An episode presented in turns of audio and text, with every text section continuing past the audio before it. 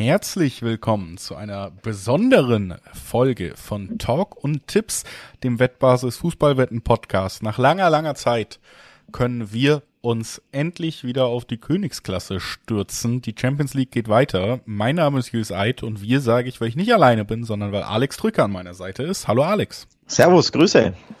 Ja, Königsklasse steht auf dem Programm. Äh, wir haben auch in dieser Woche äh, direkt mit deutscher Beteiligung zwei ziemlich coole Spiele dabei. Ne? Also Chelsea Dortmund schon mal interessant und dann natürlich mit PSG Bayern vielleicht den Kracher schlechthin. Und da haben wir uns natürlich auch was Besonderes überlegt, um das zu besprechen, bevor wir das machen, aber noch ein paar kurze Hinweise. Sportwetten sind ab 18 nicht für Minderjährige gedacht und alle Angaben, die wir in diesem Podcast machen, was die Quoten angeht, sind Angaben ohne Gewähr, einfach weil die sich nach der Aufnahme jederzeit noch verändern können. Zu guter Letzt, Sportwetten können Spaß, aber auch süchtig machen. Und wenn das Ganze bei euch zum Problem wird, könnt ihr euch an den Support der Wettbasis wenden, sei es per Mail oder per Live-Chat. Oder ihr guckt mal auf spielen-mit-verantwortung.de vorbei. Auch da gibt es erste Hilfsangebote. Und das absolute Highlight-Spiel in dieser Champions League Woche ist sicherlich das Duell zwischen äh, PSG und den Bayern. Und deshalb haben wir uns da auch nochmal Unterstützung in den Podcast geholt, um das Ganze wirklich angemessen zu besprechen. Frankreich-Experte Alexi Menüsch ist bei uns. Hallo Alexi. Hallo meine Herren. Schön, dass du wieder da bist, äh, um mit uns über PSG zu sprechen in der Champions League. Das Duell natürlich auch aus deutscher Sicht mit der bayerischen Beteiligung sehr interessant und äh, wir wollen natürlich jetzt auch nochmal gemeinsam auch mehr den Blick nach Paris werfen, denn äh, zum Einstieg schon mal in die Richtung gefragt, wenn man sich die letzten Spiele in der Liga anguckt in diesem Jahr, wenn man sich die einschlägigen äh, Berichterstattungen um dieses Star-Ensemble durchliest, dann steuert der Verein gerade zu einem ungünstigen Zeitpunkt vor diesem Spiel auf eine waschechte Krise zu, Alexi. Ja, da kann ich deine Einschätzung nur, nur teilen. Die Entwicklung der Pariser sportlich betrachtet ist äh, besorgniserregend. Natürlich steht man nach wie vor in der, an der Tabellenspitze der Ligue 1, aber nur noch fünf Punkte Vorsprung auf Marseille, sieben auf Monaco. Hört sich noch relativ easy an, aber ähm, Marseille-Monaco spielerisch überzeugen. Im Gegensatz zu PSG, seit der WM ist Paris Saint-Germain nicht mehr zu erkennen. Man hat eine Hinrunde gespielt, also eine äh, Phase der Saison bis zur WM, die fast perfekt war. Und danach einen ganz kleinen Bruch in dieser Mannschaft. Ähm, vier Niederlagen schon, inklusive Pokal aus in Marseille letzte Woche. Das ist sehr ungewöhnlich, zum ersten Mal seit 2010. Man hat schon das Gefühl, dass äh, dieser PSG-Kader der schlechteste ist, seit Katar eingestiegen ist, also 2011. Zu dünn besetzt, man hat zu viele Spieler gehen lassen und äh, total unausgeglichen äh, besetzt. Du hast keinen äh, äh, keine Nummer 9, also ist vergleichbar mit den Bayern eigentlich, also keine Weltklasse Nummer 9 natürlich, keine klarer Sechser, nach wie vor nicht, seit Thiago Motta, das haben, dieses Thema haben wir jedes Jahr. Äh, es gibt also etliche Baustellen und dazu kommt noch vielleicht als Spitze des Eisbergs, dass der Trainer Christophe Galtier gegen die Bayern übrigens sein erstes K.O.-Spiel in der Champions League bestreitet als Trainer. Also sehr unerfahren, immer wieder Fehler macht, taktisch in seinen Pressekonferenzen, bei seinen Äußerungen. Also auch er hat nicht das PSG-Niveau und deswegen wieder womöglich auch gehen müssen, spätestens im Sommer. Angeschlossen daran direkt, ähm, weil ich glaube schon, dass das äh, gerade so, wenn man vielleicht auch nicht ganz so nah dran ist, kennt man bei PSG auf jeden Fall drei Namen, das Messi, Neymar, Mbappé, das sind die großen Superstars. Und äh, bevor wir darauf zu sprechen kommen, wer denn wie überhaupt spielen kann, äh, vielleicht nochmal nachgehakt. Du hast diese Krise jetzt im neuen Jahr angesprochen. Wie siehst du das? Könnte es da tatsächlich auch daran liegen, dass man vielleicht gerade für diese drei ganz großen Namen und ihre Länder auch mit der WM irgendwie diesen, diesen großen Höhepunkt für alle aus ihrer Sicht schon hatte und dass man deswegen da so einen Leistungsabfall sieht?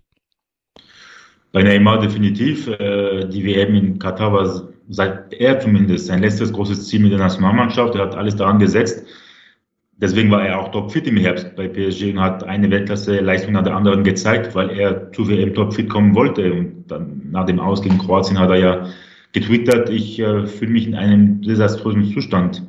Und äh, seitdem ist er auch nicht mehr zu erkennen. Er wird lustlos, total nervös auf dem Platz. Er äh, beschimpft seine Mitspieler auf und außerhalb des Platzes aufs Übelste und ist, spaltet komplett die Kabine wieder. Und äh, auch bei den Fans ist er nicht mehr gut anzusprechen. Messi hat natürlich ein bisschen Zeit gebraucht, bis er den Triumph in Katar äh, bearbeitet. Ähm, jetzt ist er wieder auf einem guten Weg, aber mal sehen, er hat immer wieder Wehwehchen. Nichtsdestotrotz, er will natürlich noch mehr in die Geschichte eingehen und mit einem anderen Verein als Barcelona die Champions League gewinnen. Deswegen glaube ich schon, dass er, dass dieses Spiel gegen die Bayern für ihn zum richtigen Zeitpunkt äh, kommt. Und Mbappé war jetzt auch angeschlagen, nicht zu vergessen, vielleicht war das auch ein Fehler im Nachhinein, nur zwei Tage nach dem WM-Endspiel sofort wieder einzusteigen bei PSG im Training, danach erst äh, gab es eine Tournee in Katar, Saudi-Arabien. Und dann hat er zwölf Tage Urlaub genommen. Ähm, und dann gab es diese Verletzung in Montpellier in der Liga im Oberschenkel. Nach elf Tagen wieder im Training dabei. Normalerweise waren mindestens drei Wochen Ausfall gedacht, aber es steht auch fest, dass er einfach nicht nur ein Ausnahmespieler ist, sondern dass er auch von Verletzungen sehr schnell, schneller als anderen auskuriert so dass er im Hinspiel im Kader steht und im Rückspiel eine große Rolle spielen wird, um die Schmach von vor einem Jahr, als ich hier bei euch gesagt habe, Pierre kommt locker gegen Real weiter, dieses Mal ein anderes Ende nimmt. Ja, äh, Alexi, du, du sprichst das an. Die großen Personalien haben alle Wehwehchen, wie du es genannt hast, oder schlimmere Verletzungen oder weniger schlimme. Also Messi fiel ja zuletzt aus, aber ich glaube, der wurde eher geschont. Der ist nicht wirklich verletzt. Ne? Hat er jetzt ja. am, am Wochenende nicht gespielt gespielt. Davor ähm, war, glaube ich, Neymar drei, vier Wochen außen vor, auch nicht so super verletzt, aber so halb verletzt, halb geschont ein bisschen. Nur bei Mbappé weiß man, dass er wirklich, wirklich verletzt war, ne? Genau. Ja, und äh, mit all diesen Wehwehchen der Verletzungen spielen alle drei selten zusammen. Ja? Also um die Automatismen äh, zu, zu verfeinern, ist es schon ein Problem für Galtier, äh, der auch wie seine Vorgänger nicht den Mut hat, irgendwann mal einer von den drei mal auszuwechseln. Auch wenn Paris 8-0 führt, wie in der, im Pokal. Da führt man 4-0 zur Halbzeit bei Pays de Cassel, ein Sechstligist, und Mbappé spielt 90 Minuten. Dann verletzt er sich. Ja. Und äh, deswegen wird er auch daran scheitern, auch an diesem großen Drei. Und natürlich ist es toll, in so einer Mannschaft, in so einer tollen Stadt, drei solch Ausnahmespieler zu haben, seinen Kader. Aber die spalten dermaßen und die Mannschaft ist in zwei geteilt, weil sie nach wie vor bei Ballverlust stehen bleiben. Insbesondere Messi und Mbappé. Neymar ist komischerweise der äh, Einzige, der da ein bisschen mithilft bei der Ball-Zurückeroberung. Aber ansonsten äh, es ist schon so, dass man das Gefühl hat, bei den Fans vor allem von PSG, man will keine ganz großen Namen mehr. Wir wollen einfach eine Mannschaft sehen. Eine Mannschaft, die sich zerreißt. Und äh, die braucht man sicherlich auch gegen die Bayern. Also jetzt äh, nochmal auch eine ganz andere Herausforderung, als man wohl äh, im Vorlauf hatte vor diesem Spiel würde jetzt auch nochmal natürlich kurz ein bisschen auf den Gegner, auf die Bayern gucken. Das ist eine Mannschaft, die ja auch nicht so gut ins neue Jahr gestartet ist. Gab diese drei Unentschieden und äh, dann Gott sei Dank aus Bayern Sicht wieder die Siege in der Liga und im Pokal, denn es hat sich ja zumindest so eine kleine Krise angedeutet. Es ist auch angesprochen, weiterhin keine klare Nummer neun. Das ist ja immer ein Thema was äh, diskutiert wird, wenn Schuppomoting mal wieder nicht getroffen hat oder das Ergebnis nicht so gut war. Wenn es gut ist, dann äh, kann man es kurz zur Seite schieben, aber es ist sicherlich ein Manko auf dem höchsten Niveau. Wie siehst du aus deiner Sicht jetzt auch die Bayern gerüstet vor diesem Duell gegen, gegen PSG? Ich war in der Allianz Arena am Samstag und äh, da hat man schon das Gefühl gehabt, dass sie mit dem Kopf in Paris sind. Da war keine Gier da, da war keine, kein äh, Aufbäumen und, Aufbäumen und vom Spielerischen her war es schon sehr dürftig. Und äh, man weiß ja, dass das Spiel am Dienstagabend eine komplett andere Sportart ist für beide Mannschaften und die werden ganz anders auftreten von der Intensität her, vom Tempo, vom, von der Einstellung einfach. Aber trotzdem bei den Bayern, wie du gesagt hast, man hat eine gute Nummer 9, der sich wirklich gut behauptet hat in dieser Saison, vor allem im Herbst, Choupo-Moting, aber er ist kein Lewandowski oder ein Kolomoni auf Dauer. Ähm, man hat aber, finde ich, im Gegensatz zu PSG sich top verstärkt im Winter mit Sommer im Tor und Cancelo. Auch Blind kann die das jederzeit die Mannschaft äh, helfen als Einwechselspieler, aber Cancelo zu holen mitten der Saison gut ab. Und Paris Saint-Germain hat dagegen nichts gemacht und nichts machen können. Skriniar wollte sofort kommen. Er kommt erst im Sommer, weil Inter ihn nicht ziehen lassen wollte. Ähm, man wollte für Sarabia, der ging auch im Winter einen Ersatz. Ziyech sollte kommen, war schon da, aber Chelsea hatte andere äh, Transfers zu tätigen und deswegen kam das Dokument zu spät an den französischen Ligaverband. Also hat man einen zu dünnen Kader. Deswegen steht es für mich, wenn man beide Kader vergleicht, ist die Bank der Bayern deutlich besser besetzt von der Qualität her. Nagelsmann hat deutlich mehr ähm, Alternativen als Christoph Galtier und in dieser Hinsicht sehe ich die Bayern kleinen Vorteil. Dann äh, kurz noch nachgefragt, weil wir gerade die Gegenüberstellung haben dieser beiden Trainer. Äh, du hast ja schon auch Kritisches bei Galtier gesagt, hat man ja durchaus rausgehört. Nagelsmann, ähm, ja, eigentlich bis jetzt eine ordentliche Bilanz bei den Bayern, gilt ja als riesiges Talent. Wen siehst du denn da vorne im direkten Trainerduell? Ja, erst einmal spielen beide ihre Zukunft im jeweiligen Verein. Also wenn Nagelsmann ausscheidet, würde ich mich schwer zu glauben, dass er eine dritte Saison auf der Bayernbank sitzen wird.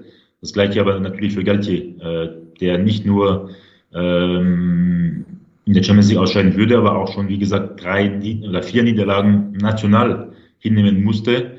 Und wie gesagt, wenn ich im Griff hat, man weiß nicht mehr, wirklich, was er wirklich oder welche taktische Handschrift er hinterlassen möchte, ähm, die ist nicht äh, voraussehbar. Und das war schon bei Pochettino so letzte Saison.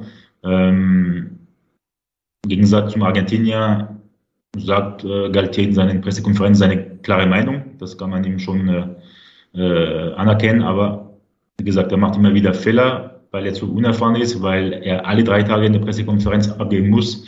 Und das ist für ihn nicht einfach, weil immer wieder knifflige Fragen kommen. Ab, ab und zu spielt er mit Ironie, aber in dieser Branche im Jahr 2023 äh, ja, es ist meistens synonym für, für Eigentor und so, dass er noch mehr kritisch beäugt wird. Ähm, ja, er, war, er ist schon gefeiert worden, als er kam im Sommer, weil er Franzose ist, der erste Trainer seit Laurent Blanc, der Franzose ist bei PSG. Äh, dann war er Meister mit Lille vor eineinhalb Jahren. Aber sehr schnell hat man schon gemerkt, dass es für ihn schwer ist, mit diesem ja, schon Traumkader umzugehen, weil einfach zu viele Egos in der Kabine herrschen. Und deswegen wird er an Neymar, Mbappé äh, und Messi spätestens äh, im Sommer scheitern, weil man hat nicht das Gefühl, dass er einfach die Persönlichkeit hat, den Charakter, die Erfahrung und äh, die Kompetenzen als Trainer auch, um da sich durchzusetzen. Aber wurde er nicht genau deswegen installiert, weil er dafür gilt, dass er jemand ist, der Persönlichkeit hat, einen klaren Charakter, klare, ja, ein klarer, fast schon Trainer ist im Sinne von Ansprache, von äh, wie er die Mannschaft führt. Also eigentlich ist er doch eher dieser Typus Trainer und kann aber all das nicht umsetzen, weil er, weil es doch wieder den Star scheitert, oder? Ja, aber PSG ist halt nicht, äh, oder Nizza, Lille, Saint-Etienne sind halt nicht PSG und das ist ein riesen Unterschied vom Kader her. Natürlich, als er kam, im Juli war das, hat man schon gehofft oder hat er gehofft sogar, aber der ganze Verein, dass Neymar verkauft wird, weil man wollte eigentlich vermeiden, mit den drei vorne die Saison zu starten, allein wegen den ganzen Egos. Ähm, und Neymar blieb, er wollte in keinster Weise gehen, er, kam, er bekam auch kein Angebot. Äh, mit 36 Millionen netto im Jahr kann eh nur Paris Saint-Germain in Europa zumindest zahlen. Ähm, das war auch die Voraussetzung, warum Mbappé verlängert hat, weil Campos kam als Sportdirektor plus Galtier und das hat ihm schon gefallen, äh, nachdem man lange gedacht hatte, dass Mbappé zu Real Madrid äh, seine äh, Karriere fortsetzt. Und ich glaube nicht, dass, dass, dass Galtier dachte, so viele Probleme zu haben oder zu bekommen. Wie gesagt, die Hinrunde lief fast perfekt und da war alles gut. Er hatte auch die Dreierkette eingeführt, die äh, erfolgreich verlaufen ist. Und danach, die, bei den ersten Problemen ist er sofort zur Viererkette gerückt. Äh, er tut sich auch schwer, welche Aufstellung er in Prinzenpark gegen die Bayern äh, zeigen wird. Auch Nagelsmann, glaube ich, äh, tut sich schwer mit seiner Aufstellung vom Personal her, vom taktischen her. Es wird schon ein Schachspiel sein. Ähm, aber ich sehe Nagelsmann schon bei seinen Äußerungen, bei seinen Pressekonferenzen weiter reifer als Galtier, der vom Alter eigentlich fast sein Vater sein könnte, eigentlich. Das also die Ausgangssituation bei den Trainern vielleicht ein bisschen die Nase dann doch vorne bei den Bayern bei der Breite im Kader hast du auch gesagt. Ich würde jetzt mal sagen, dass wir es langsam wirklich auch auf das konkrete Duell am morgigen Dienstagabend drehen und äh, ja, dann natürlich auch an dich die Frage stellen wollen. Heimspiel Paris äh, morgen Abend, äh, also der Start mit dem Heimspiel, ist das, ist das eine gute Sache? Ist das vielleicht doch ein Vorteil für PSG, dass sie zu Hause anfangen können und vielleicht, also ich habe so das Gefühl, zumindest aus meiner Sicht, dass wir morgen keine wirkliche Vorentscheidung in diesem Duell sehen werden. Wie, wie blickst du da drauf? Aber wenn die Bayern 4-1 gewinnen sollten, traue ich PSG zu, im Rückspiel äh, das Spiel komplett zu drehen. Also oder andererseits, äh, wenn, Bayern, wenn PSG morgen 5-1 gewinnt, dann kann Bayern auch im Rückspiel bei einem Rauschspiel auch das Ding drehen, weil äh, es sind zwei verrückte Mannschaften eigentlich und äh, die sich perfekt kennen. Die haben oft gegeneinander gespielt die letzten drei Jahren dreimal jetzt, also Finale 2020, Viertelfinale 21. Ähm, Paris verliert selten zu Hause. Insbesondere in der Champions League, letztes Mal gegen äh, Bayern München übrigens 0-1. Äh, auch in den letzten 32 Champions League Spielen hat Paris immer getroffen, bis auf dieses Spiel gegen München. Obwohl damals noch die äh, Auswärtstorregel noch galt, sonst hätte man Verlängerung gehabt. Ähm, ich glaube, es ist eher ein Vorteil für Bayern, dass so ein Spiel in, in München stattfindet. Nichtsdestotrotz ähm, diese Regel, die es nicht mehr gibt, weil ähm, äh, Paris hat ein großes Trauma. Gettmann, Remontada, Alex, Camp Nou 2017, äh, Prinzenpark äh, zwar gegen Manchester United 2018, aber dann wiederum letzte Saison gegen Real. Man hat alles im Griff äh, bei drei von vier Halbzeiten und dann ja. äh, Donnarumma diesen Fehler gegen Benzema und dann zerbricht die Mannschaft komplett auseinander. Und das ist wieder in dieser, in dieser Saison gegen die Bayern komplett ähm, vorstellbar, weil der Kader so gut wie der gleiche ist wie letzte Saison, weil der Trainer nicht besser geworden ist als seine Vorgänger. Und äh, wenn man sieht, wie Marquinhos stagniert ist, wie, wie, wie er charakterlos, mutlos scheint als Kapitän, er wird komplett in Frage gestellt gerade. Äh, er ist für mich das Symbol dieser dieses PSG, der komplett auseinanderfällt, wie gesagt, gegen Barca, Menu, äh, Real Madrid und vielleicht diese Saison auch gegen Bayern. Und dass das Rückspiel in München ist und sollte Bayern schnell in Führung gehen, dann traue ich wieder PSG zu, in Anführungszeichen, komplett auseinanderzubrechen. Äh, wie gesagt, weil man hat das Gefühl, diese Mannschaft, dieser Verein ist kein Stück, kein Zentimeter weitergekommen in seiner Entwicklung, wenn man vergleicht mit dem Aus gegen Real äh, letzte Saison im März. Ja, Rückspiele in der Champions League auswärts da fühlt sich PSG nicht so wohl. In der Regel zwar eher auf spanischem Terror, aber du sagst es, ne? da ist auch was Psychologisches vielleicht im Hinterkopf. Andererseits kann man es auch so argumentieren, sie sind überhaupt nicht gut in Form. Die ganzen Spieler haben keinen Rhythmus. Ne? Messi kommt aus, aus einer Verletzung oder Schonung, Mbappé beginnt vielleicht gar nicht. Neymar ist nicht hundertprozentig fit. Verratti hatten wir gar nicht besprochen. Der hat ja zuletzt auch wochenlang gefehlt. Ich weiß nicht, ob der fit sein wird. Also du hast viele Fragezeichen personeller Natur, keine eingespielte Mannschaft. Wenn du jetzt in München spielen würdest, könnte es ja direkt schief gehen, sodass du im ja. Rückspiel kaum noch Chancen hast. Also man kann es auch so sehen, zum Glück ja. spielen sie vielleicht nicht in München, denn wenn du da 3-0, 4-0 kassierst, wäre es vielleicht schon rum. Also man kann es aus der Einsicht betrachten oder aus der anderen, denke ich. Und auch ein, ein Sergio Ramos dass er spielt, ist gut für Bayern, weil er eine Katastrophe ist, wirklich. Also, aber ähm, Galtier hat keine andere Wahl. Auf der Bank, Bichabu ist zu jung, zu unerfahren, hat einen riesen Patzer gemacht in Monaco am Samstag. Skriniar ist immer noch bei Inter, der hätte schon richtig gut getan. Da hat man auch auf dem Transfermarkt nicht zugeschlagen. Und es gab im französischen Radio mal Debatten die letzten Tage, wann hat Berger die letzten Jahre einen richtig, einen, einen tollen Zugang geholt, der wirklich ja, von sich äh, positiv ähm, hören lassen hat, dass der wirklich zugeschlagen hat. Das war Kylian Mbappé, Ibrahimovic 2012 und das war's schon. Vielleicht auch Thiago Silva, aber das ist halt lange, lange her. Und die letzten Jahre gab es deutlich mehr Flops als Top auf dem Transfermarkt. Ähm, auch Donnarumma zuletzt gut gewesen auf der Linie, aber beim Rauslaufen macht er schon Angst. Und er hat auch nicht die Entwicklung genommen, die man sich erhofft hätte in Paris dass jetzt Navas weg ist, sollte ihn befreien und es ist auch die Chance für ihn jetzt zweimal gegen Bayern München, sich zu zeigen, dass er einer der Besten der Welt ist, aber auch er steht massiv unter Druck. Paris generell, ich glaube, das ist auf jeden Fall in unserem Gespräch rausgekommen, steht massiv unter Druck vor diesem Spiel. Es ist eine, eine Entwicklung, die ja jetzt irgendwie oder eine negative Entwicklung über die letzten Jahre, die jetzt natürlich noch einen neuen Höhepunkt bekommen könnte, wenn man wieder im ersten K.O.-Spiel der Champions League quasi rausfliegt. Äh, Bayern aber denselben Anspruch, also einfacher oder einfaches Spiel ist es sicherlich nicht ein guter Gegner, der sich auch langsam wieder gefunden hat. Einmal zu den Quoten, um das überhaupt zu erwähnen, im, im Dreiweg gibt es zwei 70er Quoten auf die Heimmannschaft auf PSG, zwei 50er Quoten auf den Gast aus Bayern, heißt, da ist man ja relativ dicht beieinander. Trotzdem ist es ja immer bemerkenswert, äh, wenn man so dicht beieinander ist, dass trotzdem die Auswärtsmannschaft leicht favorisiert ist. Spricht, ja. glaube ich, auch ja. dafür, dass die Form der Bayern dann doch ein bisschen besser einzuschätzen ist vor diesem Spiel. Trotzdem da gehe ich mal in Richtung Tipps, wie es ausgehen könnte. Ich habe es eben schon gesagt, ich kann mir nicht unbedingt vorstellen, dass wir hier eine finale Entscheidung sehen, beziehungsweise eine gefühlte Entscheidung. Du hast gesagt, natürlich sicher sein kann man sich auch bei einem 4-0 nicht. Aber ich glaube, in die Richtung wird es nicht gehen. Ich glaube, diese Mannschaften werden im ersten Spiel jetzt, weil es auch für beide so ein unfassbar wichtiges Spiel ist, auch über ja nur den rein sportlichen Erfolg hinaus, werden werden dicht beieinander liegen, was das Endergebnis angeht. Also ich glaube nicht so unbedingt an Handicap-Siege, egal auf, auf einer oder auf der anderen Seite. Was ich mir aber gut vorstellen kann insgesamt ist, bei all der Klasse auf dem Platz, dass wir auf jeden Fall ein Tor sehen von Paris und ein Tor sehen von den Bayern und dann das als Grundlage fürs Endergebnis nehmen. In die Richtung tendiere ich.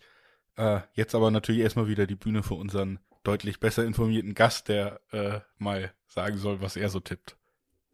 Ja, da bin ich komplett bei dir. Ähm, ich habe jetzt die letzten Tage, letzten Tage, wie gesagt, abgesehen von den äh, Ergebnissen und Leistungen beider Teams in ihren jeweiligen Ligen, tendiere ich schon zu einem Unentschieden 1-1 seit ein paar Minuten eher 2-2, weil es müssten schon einige Tore fallen, weil beide Abwehr auch nicht die besten der Welt sind, weil sie anfällig sind.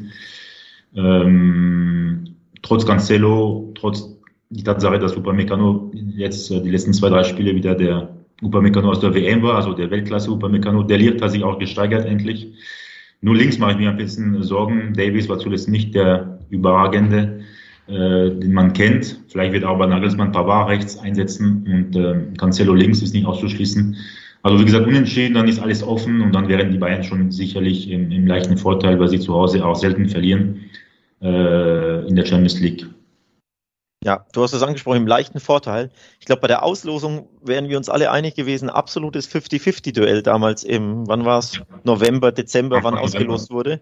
Seitdem hat sich ein bisschen was geändert und sehr interessant bei den Wettanbietern, wenn man drauf äh, tippt, wer weiterkommt, ist das Bild ganz klar, da sind die Bayern der klare Favorit und das finde ich schon bemerkenswert. Also bei Bet365 beispielsweise, wenn du auf Bayern weiterkommt tippst, hast du eine 1,50er Quote dem gegenüber steht die 240er Quote auf PSG weiterkommen. Also da ist dann schon der Favoritenstatus klar bei den Münchnern. Hätte ich so bei der Auslosung auch nicht gedacht, aber eben, es hat sich in den letzten Wochen durch die schlechten Ergebnisse vom PSG so entwickelt. Ja, ja kein Wunder. Meine, die Leute schauen auch äh, die Pariser Spiele bei der Zone, bei Magenta, jetzt auch in der Coupe de France und da war Paris zuletzt nicht überragend. Auch am Samstag in Monaco natürlich ganz anderes Personal, viele Jugendspieler gespielt, weil viele Ausfälle für Galtier, aber diese Körpersprache der Pariser, diese wie Neymar mit seinen Spiel Mitspielern umgeht, das zeigt schon, wie die Lage ist in der Mannschaft. Aber ich schließe nicht aus, der Scheich, der Präsident von Paris, war heute Morgen im Training sogar mitten auf dem Platz. Das ist zum ersten Mal seit Katar bei PSG eingestiegen ist, mitten auf dem Platz auch ein Zeichen zu setzen so eine Mir sein Mir à la Französisch äh, morgen zu zeigen, weil morgen geht es um sehr viel und äh, wie ist, glaube ich, der Julius vorher gesagt hat, sollte Paris erneut ausscheiden am 8. März in München, dann droht, droht die nächste sportliche Revolution, aber vielleicht sogar mehr in diesem Verein, der sehr ungeduldig ist und nach wie vor den Champions League Triumph äh, erleben möchte und von dem ist man relativ weit noch heute. Also zusammengefasst, äh, mir san mir leichte leichte Vorteile vom Nous sommes nous von, genau. äh, von PSG. Oh, da wird das Und, Französisch ähm, ausgepackt. Ja, ich äh, bin bei, bei einer langen Duolingo-Streak, was Französisch angeht. Ich werde immer sicherer. ähm, genau. Äh, also, vielen, vielen Dank, lieber Alexi, dass du da warst, dass du uns äh, okay. jetzt wirklich auch hier einen ausführlichen Blick auf dieses Topspiel geben konntest. Und zumindest aus egoistischer Sicht drücken wir und wahrscheinlich dann auch viele Hörerinnen und Hörer ein bisschen PSG die Daumen, denn dann können wir dich vielleicht noch öfter hören in diesem Jahr. Das wäre ja, wäre ja auch schön. Also vielen Dank, dass du da warst. Und äh, wir kümmern Was? uns jetzt um die weiteren Champions League Spiele. Das machen wir aber nicht ganz so ausführlich. Danke, Jungs. So, das war unser besonderer Gast. Äh, das äh, natürlich erstmal immer eine schöne Sache und bei ihm hat man ja auch rausgehört, so zumindest ein bisschen skeptisch, was das Weiterkommen von PSG angeht. Äh, Alex, wir haben das bei dir noch gar nicht so abschließend gehört. Was glaubst du denn? Wie geht's aus deiner Sicht aus bei diesem Aufeinandertreffen?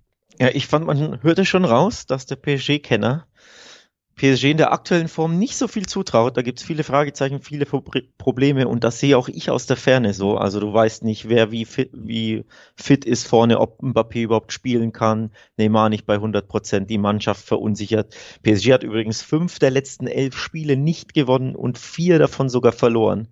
Ähm, also jetzt binnen einer Woche in der Liga und in der Coupe de France. Also da ist da liegt vieles im Argen bei PSG.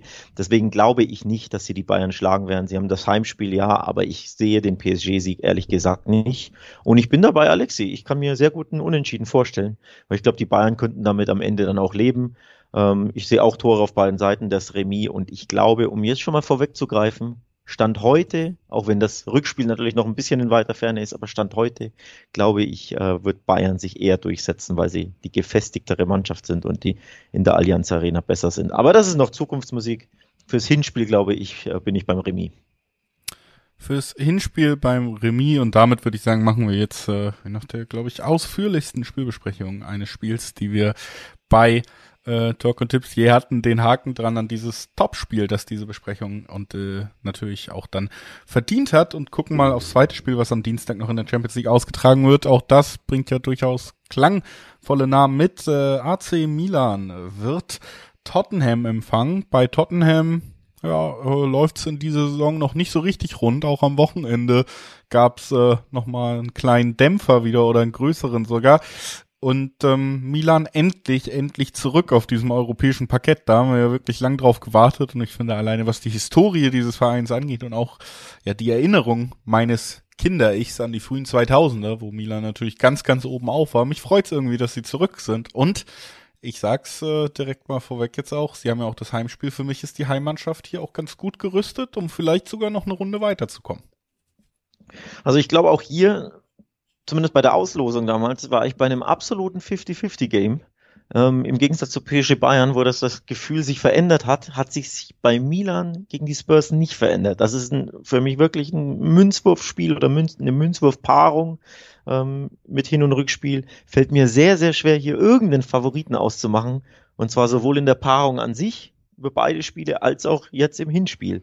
Ähm, ich finde das sehr, sehr ausgeglichen. Beide Mannschaften sind auch nicht in guter Form. Tottenham jetzt am Wochenende eine Klatsche bekommen und Milan endlich wieder gewonnen nach sieben Spielen ohne Sieg, wenn ich mich nicht täusche. Ähm, haben sie Torino 1 zu 0 geschlagen. Davor gab es reihenweise Niederlagen am Stück ähm, im Derby gegen Inter. Gegen Sassolo haben sie zu Hause 2 zu 5 verloren. In Lazio haben sie 0 zu 4 verloren. Davor in der Supercoppa im Derby gegen Inter ein 0 zu 3. Also wirklich verheerende Niederlagen für Milan. Und jetzt eben endlich mal das 1 zu 0 gegen Torino ein bisschen Selbstvertrauen getankt. Aber du merkst schon, auch hier beide Mannschaften in sehr, sehr schlechter und unstetiger Form und das macht das Tippen dann natürlich enorm schwer. Das macht das Tippen enorm schwer. Trotzdem wollen wir uns da natürlich auch dran versuchen. Können ja erstmal direkt auch diese Dreiwegquoten nennen. Da geht man durchaus äh, zumindest äh, leicht mit meiner Einschätzung mit. Tottenham bei fast äh, Dreierquoten im Schnitt als Auswärtsmannschaft. Äh, die AC mit zwei 50er Quoten als Heimmannschaft. Äh, ja, diesen klassischen Vorsprung bei einem fast Augenhöhenduell, die man dann vielleicht dem Heimteam zugesteht, gerade wenn es über ein so legendäres Stadion eben auch verfügt äh, und über eine Fanbase, die lange, lange auf diesen Moment gewartet hat, dass sie eben zurückkehren. Ja, wie gesagt, für mich äh, Tottenham einfach in dieser Saison dann doch sehr oft ungenügend. Man muss ihnen aber zugute halten, sie spielen halt eben auch äh, Konte-Fußball in dem Sinne, dass sie einfach, ja, egal wie, wie schön man das Spiel findet, durchaus effektiv sein können. Sie haben mit Kane und Son eben auch dieses absolut unfassbar gute Umschaltduo in ihren Reihen, ähm, das, das jedem wehtun kann. Aber konnte natürlich auch so ein Stichwort bei allen Erfolgen auf äh, der nationalen Ebene. In Europa hat er mich deutlich seltener überzeugt als Trainer als im, im Liga-Fußball, wo es dann vielleicht eher ja, wir sprechen hier vielleicht immer eher bei K.O.-Spielen über den Marathon als über, äh, über den Sprint als über den Marathon. Und äh, im Marathon hat er sich deutlich erfolgreicher gezeigt. All das zusammengefasst, wie gesagt, für mich insgesamt, so was das Weiterkommen angeht, die AC leichter Favorit und was sie aber dafür brauchen, ist natürlich sicherlich erstmal den Heimsieg. Und äh, das zusammengefasst bei 250er Quoten im San Siro warum nicht? Also ich tendiere hier tatsächlich dann am Ende sogar zum Dreiweg-Tipp. Für dich der leichte Favorit. Die Wettanbieter sehen das ein bisschen anders. Da ist äh, aufs Weiterkommen eher Tottenham vorne bei 1,60er Quoten, in dem Fall bei Bet365, wenn man aufs To Qualify tippt. Also da sind eher die Engländer ähm, mit Conte, dem erfahrenen Mann, da äh, vorne auf dem Zettel der Wettanbieter. Für mich, wie gesagt, super schwer. Ähm, also jedes Spiel kann in jede Richtung ausgehen. Ähm, Also ich kann mir wirklich vorstellen, dass die Spurs jetzt irgendwie auswärts gewinnen und Milan dann auch auswärts gewinnt. Genauso wie ich mir jeweils zwei Heimsiege vorstellen kann oder zweimal Remis. Also ich tue mich enorm schwer. Ich will mich im, im Dreiweg wirklich am liebsten nicht äußern müssen, weil beide Mannschaften so unstetig sind. Ähm, bei den Spurs übrigens, ne? Vor dem 0 zu äh, 4, äh, 1, sorry, 1 zu 4 bei Leicester haben sie einfach Manchester City 1 zu 0 geschlagen, falls du dich erinnerst, Anfang Februar. Also den ganz Großen geschlagen und bei einem absoluten Durchschnittsteam jetzt gleich vier Gegentore kassiert, auch wenn da natürlich die Köpfe sicherlich schon in Milan waren teilweise, aber die Mannschaft ist unstetig, du weißt nicht, was du bekommst und deswegen halte ich mich fern im, im Dreiweg bei diesem Spiel und überlasse dir das Feld. Das ist äh, sehr lieb von dir. Vielen Dank. Ich äh, nehme diese äh, das trotzdem an. Wie gesagt, tipp da auch den Dreiweg, mach damit auch den Dienstag zu und ähm, würde sagen, lass uns einfach mal weiter gucken auf das äh, Duell, das erste am Mittwoch. Brügge gegen Benfica sind wir uns, glaube ich, einig. Das könnte spannend werden. Trotzdem ist es natürlich auf den ersten Blick so ein bisschen das äh, ja vielleicht unspektakulärste Duell was wir hier heute besprechen werden, weil es eben nicht diese ganz, ganz großen Namen sind. Quoten auch recht deutlich Richtung Benfica, wo ich sagen muss, ähm, das würde ich halt nicht so ganz mitgehen, denn Brügge bis jetzt natürlich so die Überraschungsmannschaft.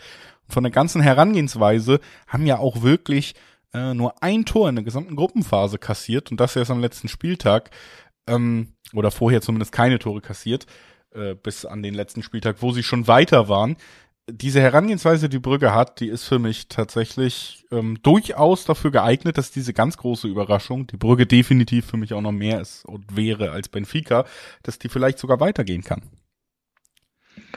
Ja, Brügge hat äh, übrigens vier Tore kassiert, nicht eins äh, in der Gruppenphase. Das ist nicht ganz korrekt, Herr Ein.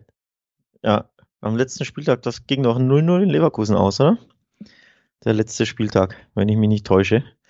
Ähm, naja, sei es drum sei es drum. Da wurde sich leicht verrechnet, verguckt, macht ja auch nichts. Nichtsdestotrotz, äh, Brügge, der, der große, ähm, kann man schon sagen, der große, äh, das Überraschungsteam der Gruppenphase, ähm, die in der Gruppe, wir erinnern uns, ist ja graue Vorzeit fast schon mit dieser WM, die dazwischen lag. Deswegen würden hier ein bisschen die, äh, muss man ein bisschen sich daran zurückerinnern, was so passiert ist. In einer Gruppe mit Atletico und Leverkusen wurde ja Brügge hinter Porto Zweiter, also absolutes Überraschungsteam. Und ich meine, an den ersten vier Spieltagen blieben sie ohne Gegentor. Ähm, und sogar an fünf von sechs Spieltagen. Und dazwischen gab es, glaube ich, vier Gegentore, wenn ich mich jetzt erinnere. Ich habe jetzt nicht nachgeguckt. So, und bei Benfica, die haben ja auch eine sehr, sehr schwere Gruppe sogar als Gruppensieger abgeschlossen, nämlich in einer Gruppe mit PSG und Juventus wurden sie Erster mit 14 Punkten und ohne eine Niederlage. Also beide Teams absolute Überraschungsteams. Aber natürlich ist der Name von Benfica etwas größer und deswegen gehen sie hier schon als Favorit, glaube ich, in diese Paarung generell. Also unabhängig von, von Heim- und Auswärtsspiel. Sie sind im Auswärtsspiel auch schon mit 1,90er Quoten der durchaus deutliche Favorit bei über Vierer Quoten für Brügge. Aber natürlich auch in der Paarung an sich ähm, die favorisierte Mannschaft. Und ich glaube auch, dass sie sich am Ende so sehr Brügge überrascht hat, am Ende durchsetzen werden in dieser Paarung. Heißt aber nicht, dass sie jetzt schon direkt gewinnen werden. Also so klarer Favorit wie im Hinspiel, so sehe ich sie da ehrlich gesagt nicht. Ja, ich glaube, äh, das Ganze wird sich, äh, wenn es sich für Benfica entscheidet, dann auch eher in Lissabon am Ende dafür entscheiden. Also ein Unentschieden finde ich hier gar nicht so unwahrscheinlich und dazu kommt natürlich auch hier die doppelte Chance 1x, die dann eben sehr hoch dotiert ist, weil die Quoten doch stark Richtung Benfica tendieren.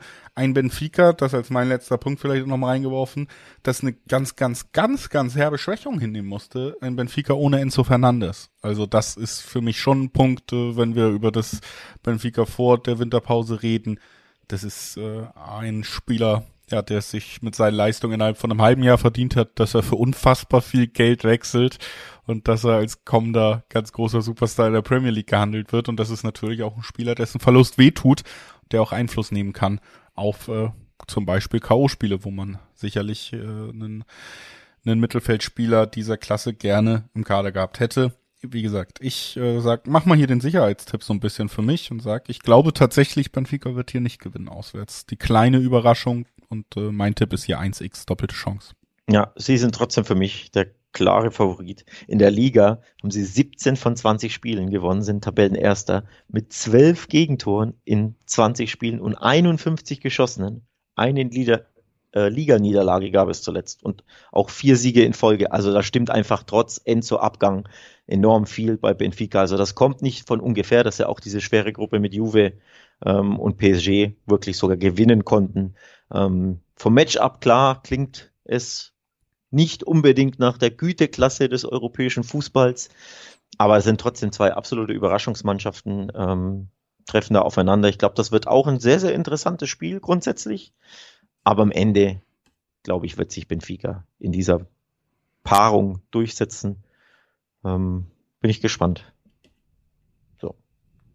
Ja, gespannt bin ich auch, aber wie gesagt, ich glaube auch ähm, am Ende wird's eng. Spannung also angebracht und wir machen mal den Sprung zum letzten Champions League Spiel, was wir noch zu besprechen haben. Mittwochabend, und das ist wie gesagt auch aus deutscher Sicht durchaus ein Highlight, wird Dortmund auf Chelsea treffen und äh, damit ja äh, vor einer ganz, ganz großen Herausforderung stehen, wenn man diese Siegesserie in 2023 fortsetzen will. Also Dortmund bis jetzt nur Siege im Pokal und in der Liga und jetzt kommt die Champions League, jetzt kommt eine Mannschaft, die 400 äh, Millionen im Winter nochmal ausgegeben hat und damit natürlich über einen unfassbar breiten und auch namentlich ja, äh, heftigen Kader verfügt. Aber ähm, ja, für mich auf jeden Fall trotzdem die Möglichkeit da, dass der BVB hier nicht unter die Räder gerät, auch wenn man es vielleicht, äh, vielleicht denken mag.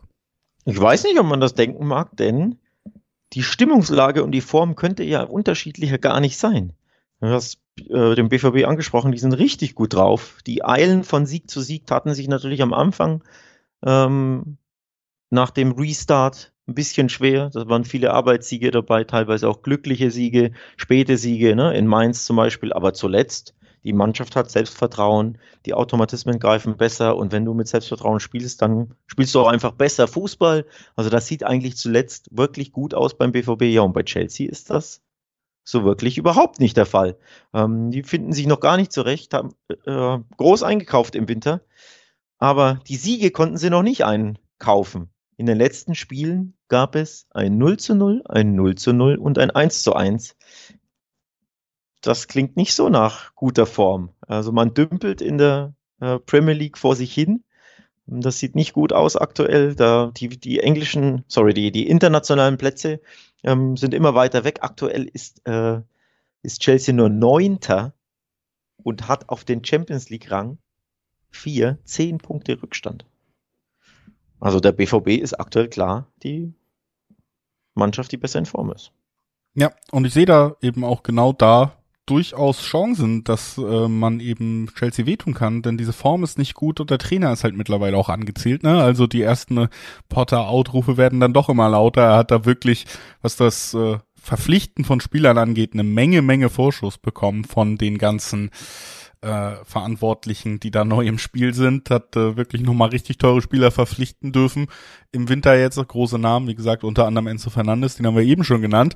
Und jetzt äh, muss er eben auch liefern. Ne? Also der Druck ist durch diese Transfers natürlich auch nochmal gestiegen, seine Möglichkeiten, aber auch der Druck, während Dortmund ja gerade so ein bisschen diese Spur gefunden hat und äh, ich glaube ja schon eine Verfassung zeigen, in der sie dieses Spiel dann auch richtig angehen können und auch arbeiten können, es super schwer machen können. Wir haben in der Champions League dieses Jahr schon gesehen, dass sie es sogar Manchester City richtig, richtig schwer machen konnten und konnten.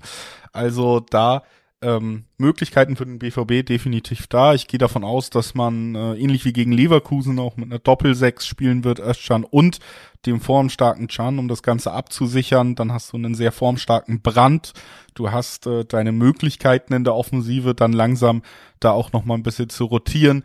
Ähm, was wir auch immer gesehen haben, und da kommen wir vielleicht zu meinem ersten Tipp, ist, äh, dass der BVB Sieger einwechseln kann, ne? weil du schnelle, trickreiche Spieler eben auch auf der Bank hast, weil diese Breite gerade da ist, weil nicht so viele Spieler verletzt sind.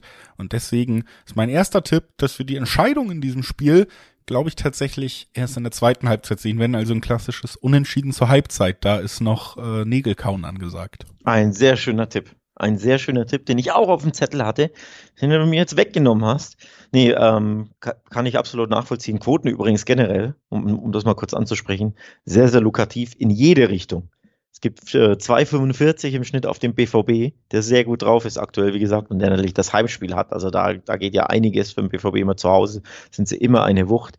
Ähm, auf Chelsea findest du 2,90er bis 3er Quoten, also auch super lukrativ ähm, dotiert und das Unentschieden ist auch standardmäßig 3,30, 3,40.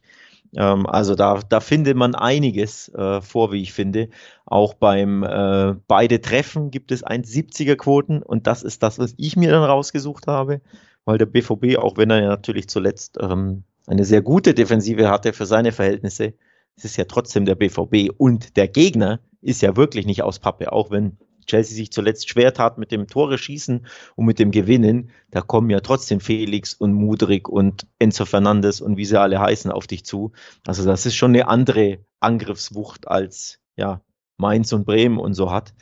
Deswegen glaube ich, Dreiweg schwierig. Chelsea-Sieg will ich für mich ausschließen. Dafür sind sie nicht gut drauf. Und ich glaube, beide Mannschaften treffen. Das ist mein Tipp, den ich abgebe bei dem Spiel.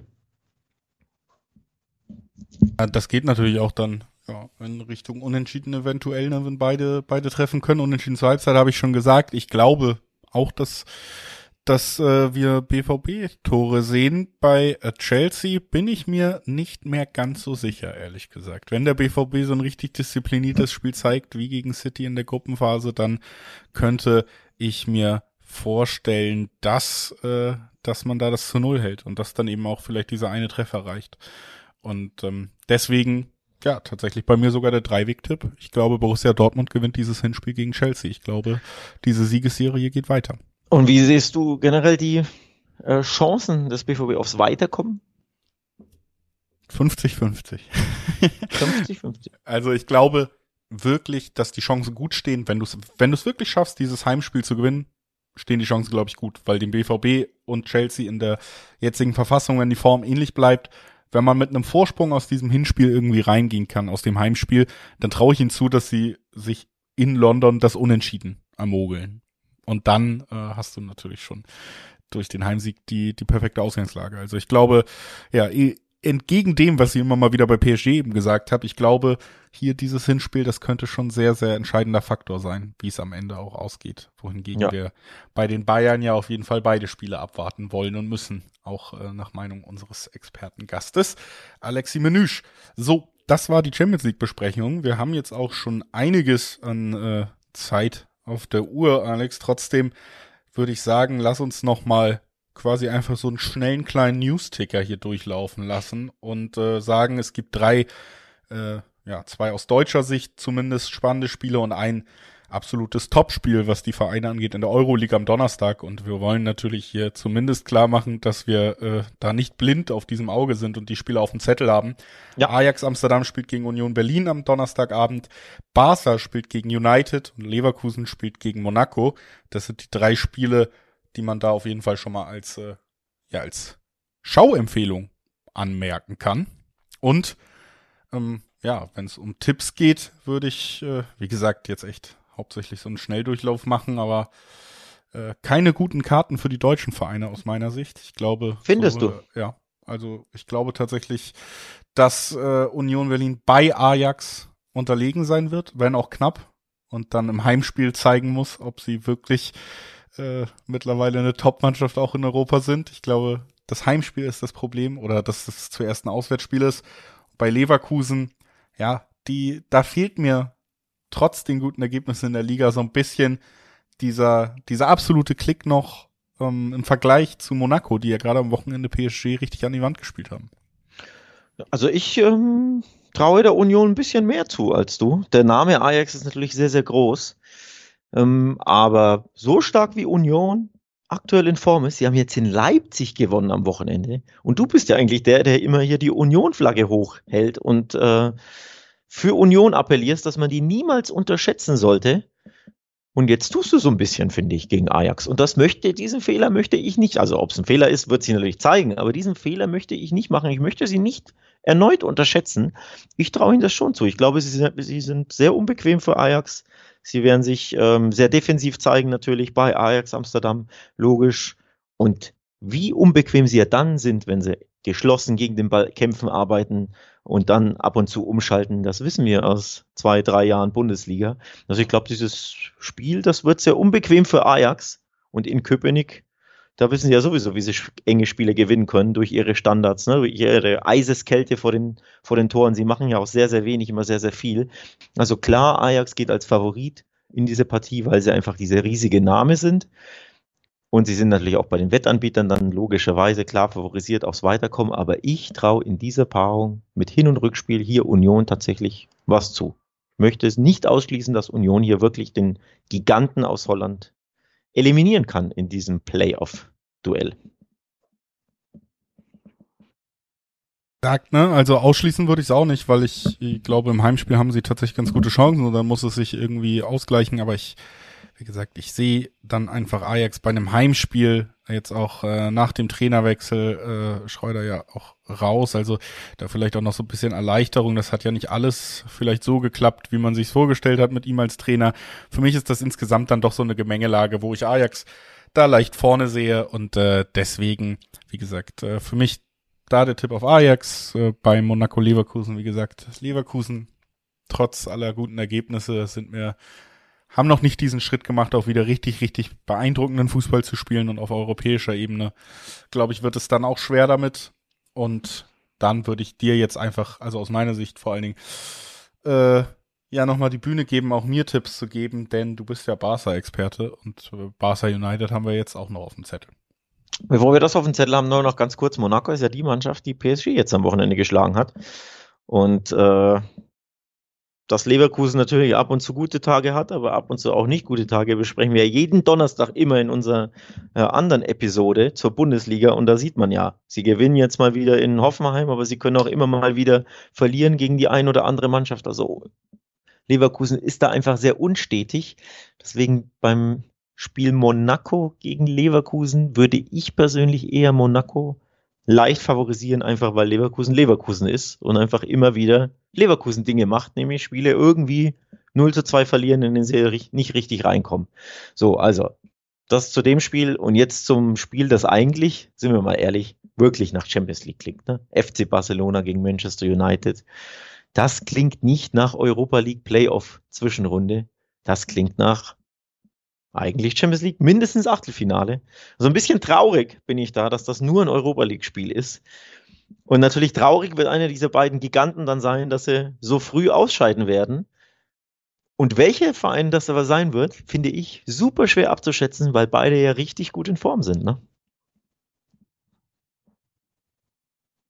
tatsächlich auch fast die beste Nachricht vor diesem Spiel. Beide Mannschaften eher so auf der Höhe ihrer Schaffenskraft wieder. Ne? Da gab es ja jetzt in der jüngeren Vergangenheit wirklich auch ja, Situationen bei den Clubs, wo es eben nicht so war. Und deswegen bin ich da echt ganz zufrieden, dass wir hier tatsächlich jetzt ein Spiel sehen werden, wo zumindest die beiden Mannschaften auch so ungefähr, was ja ihre ihre Verfassung angeht, ihre Form angeht, vielleicht auch dem großen Namen dann eben gerecht werden können. Ne? Und ähm, deswegen glaube ich, ja, sehen wir da ein spannendes Spiel aufeinandertreffen und ich bin auf jeden Fall auch, äh, ich freue mich auch, dass wir in der Euroleague dann teilweise solche Spiele haben, weil das macht äh, natürlich das Ganze super attraktiv. So, äh, das vorweg gesagt, nochmal allgemein zu dem Spiel und dann ja, glaube ich, bei dir spielt immer so ein bisschen auch so Zweckspessimismus rein, wenn es um Barca geht. Die Quoten sind da ja ganz klar der Meinung, dass es nicht mich, so eng wird. Ne? Ich habe mich doch noch gar nicht geäußert. Ja, ja, aber ich sag's ja schon mal vorweg. Ein Siebener Quoten auf Barca, vier Sechser Quoten auf United. Das ist eine ganz, ganz klare Ausgangslage. Erstaunlich klar, oder? Erstaunlich klar. Äh, und diesmal, wie gesagt, würde ich da so ein bisschen auch deinen Zweckspessimismus sogar noch befeuern und sagen, so deutlich ist für mich Barcelona nicht der Favorit. Ich finde, ich traue ihnen definitiv zu, im Heimspiel hier am Ende den Sieg zu holen. Ja, aber wenn auch vielleicht alles ein bisschen rosiger aussieht, Europäisch haben sie in dieser Saison noch nicht richtige Akzente setzen können, deswegen spielen sie in der Euroleague und nicht mehr mhm. in der mhm. Champions League. Das ist der erste Punkt. Und dann wie gesagt, auch United richtig gut drauf, formstarken Rashford äh, seit Jahren mal wieder ja, so in eine Gesamtform auch als Mannschaft gefunden, einen Trainer, dem man jetzt auch mal wirklich was zutraut, mit der Mannschaft zu erarbeiten. Und deswegen glaube ich, das ist eine richtig, richtig schwere Aufgabe für Barca, die ich definitiv nicht so, nicht so klar verteilt sehe wie die Quoten hier. Ja, die, die United-Quoten sind wirklich sehr, sehr lukrativ. das muss man jetzt auch wirklich mal neutral ansprechen, da vier 50, 60 im Schnitt auf den Auswärtssieg United. Nicht, dass ich jetzt unbedingt glauben würde, dass der eintrifft, aber einfach von der Bezifferung, ne, von der Bequotung ist das schon sehr, sehr interessant. Nichtsdestotrotz, zu Barca muss man sagen, sie haben im Kalenderjahr 2023 alle ihre Spiele gewonnen, inklusive Elfmeterschießen und Verlängerung, also Supercup und Copa del Rey, aber alle Spiele gewonnen. Das ist schon beeindruckend. Nur, sie gewinnen sehr, sehr häufig mit Ach und Krach 1-0, beziehungsweise Ach und Krach klingt so negativ, man kann es ja auch positiv formulieren, weil die Abwehr so unfassbar stark ist. Auch jetzt wieder am Wochenende 1-0 gegen Villarreal und praktisch nichts zugelassen. Also meistens lassen sie so im Schnitt eine riesige Chance zu und die Gironas und Getafes dieser Welt, die machen dann diese eine Chance nicht. Vorne sind sie eiskalt und ansonsten sind sie super souverän und äh, ja, verteidigen sich gerne mit dem Ball, aber eben sie glänzen nicht so häufig.